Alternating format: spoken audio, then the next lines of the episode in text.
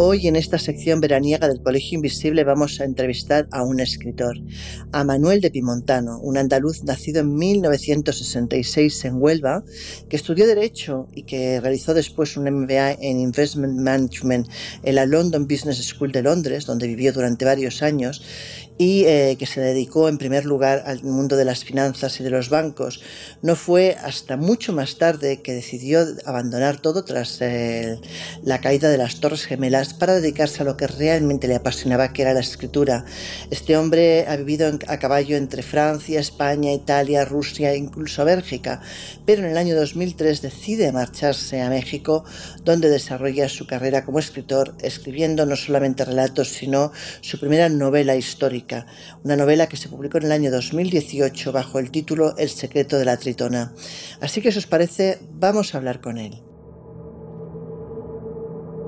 El Colegio Invisible en Onda Cero. Lo primero que le pregunté a Manuel es lo que le suelo preguntar a todos los invitados a esta sección, y es si alguna vez en su vida, no teniendo nada que ver con el mundo del misterio, ha vivido alguna experiencia inexplicable. Si os parece, vamos a oír su respuesta. Hola Laura, eh, encantado de estar en vuestro programa y muchas gracias por invitarme. Y respondiendo a tu pregunta, fíjate que sí, resulta que sin yo creer mucho en estas cosas y siendo un poco escéptico, pues resulta que vivo, o, bueno, más bien convivo eh, en mi casa con un, con un fantasma que, estaba aquí antes, antes que yo. Claro, eh, escuchando esa contestación, no tenía otra que preguntarle por la historia de la casa y cómo supo de la existencia de ese fantasma. Así que vamos a oír su respuesta. Mira, la historia de la casa es, eh, es interesante, voy a tratar de resumirla. Mm, llevamos 17 años eh, viviendo aquí.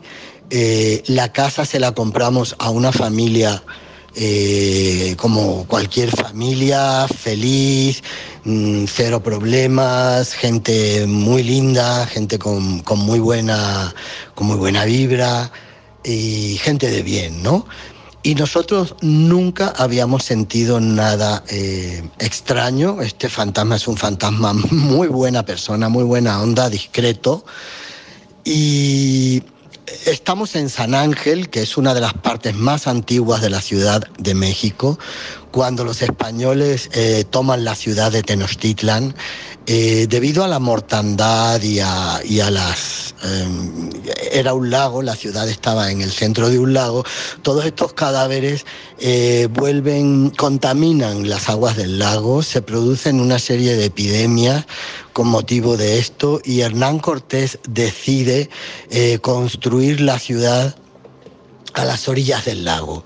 Entonces las primeras edificaciones se van a hacer en Coyoacán, Chimalistac y San Ángel. Eh, posteriormente, unos años después, se va a dar cuenta que no, que, y, se van a regresar al centro de la Ciudad de México. Por tanto, en esta zona eh, son eh, las primeras edificaciones de todo el continente americano. En la isla de Cuba las hay más antiguas, pero San Ángel es la parte más antigua del continente americano. Curiosamente, nuestro fantasma no viene de esta época, es, es posterior, pero bueno, para ponerte un poco en, perspectiva. Eh, nunca habíamos sentido nada. Eh, se hizo una ampliación en la casa eh, comprando el terreno adyacente, donde hay un fresno, un árbol precioso, majestuoso, con un troncote enorme que, tiene mínimo tres siglos, mínimo 300 años, según me dicen los, los expertos en árboles de la zona. Y toda esta zona está regada de estos árboles, no solamente mi casa, sino las casas de los vecinos, porque todas estas casas están construidas en lo que era el huerto de, una casa emblemática de aquí de San Ángel que se llama la Casa Blanca que es una hacienda muy antigua de, perteneciente al, al señorío de Oploca, a los condes de Oploca. Resulta que cuando publiqué mi primera novela y me empezaron a ir las cosas muy bien en el sentido eh, profesional, eh, a mis perros, que yo tenía en ese momento dos pastores alemán, eh, Maximiliano y Gastón, a mis perros les empezaba a ir todo mal. Murieron repentinamente de una enfermedad rara, uno de ellos de un cáncer, pero nunca había tenido cáncer, un tumor en el, en el bazo. El otro empezó con problemas de piel y, y yo ya en mi desesperación pues hablé con unas amigas que están metidas en, este rollo de, del esoterismo y me recomendaron que vinieran a casa dos sanadoras, dos healers. Estas dos personas que vinieron por separado, que no se conocían entre ellas, me dijeron exactamente lo mismo.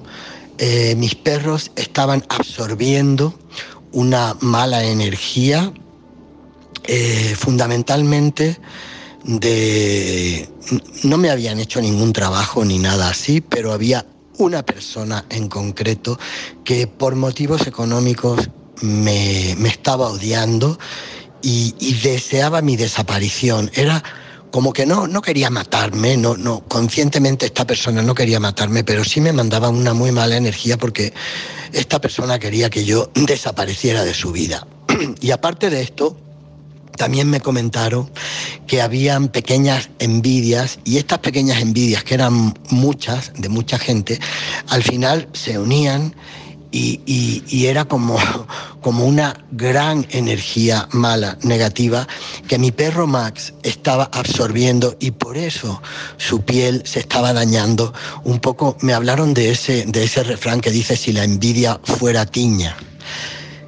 El caso es que, bueno, así empezó a suceder y estas dos personas eh, me dijeron, no te preocupes, eh, hay también aquí una presencia muy fuerte en el jardín de un hombre joven que por, un, por una promesa que se hizo a sí mismo, una promesa de honor, o sea, esta persona era una persona que tenía un concepto del honor tan fuerte que prometió cuidar y proteger a México, esta persona es un extranjero, igual que tú, me dijo, eh, está protegiendo tu hogar, está protegiendo tu casa.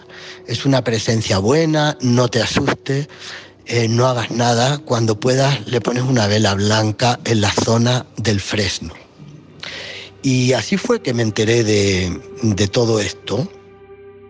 A continuación, eh, era lógico, era de cajón, el querer saber si él alguna vez había topado con esa manifestación paranormal, si había conseguido ver a esa presencia. Y esto es lo que me contestó. Eh, bueno, sí, yo lo he visto eh, una sola vez. Él no está por toda la casa, él solamente está en una parte de la casa que es la biblioteca y, y el jardín.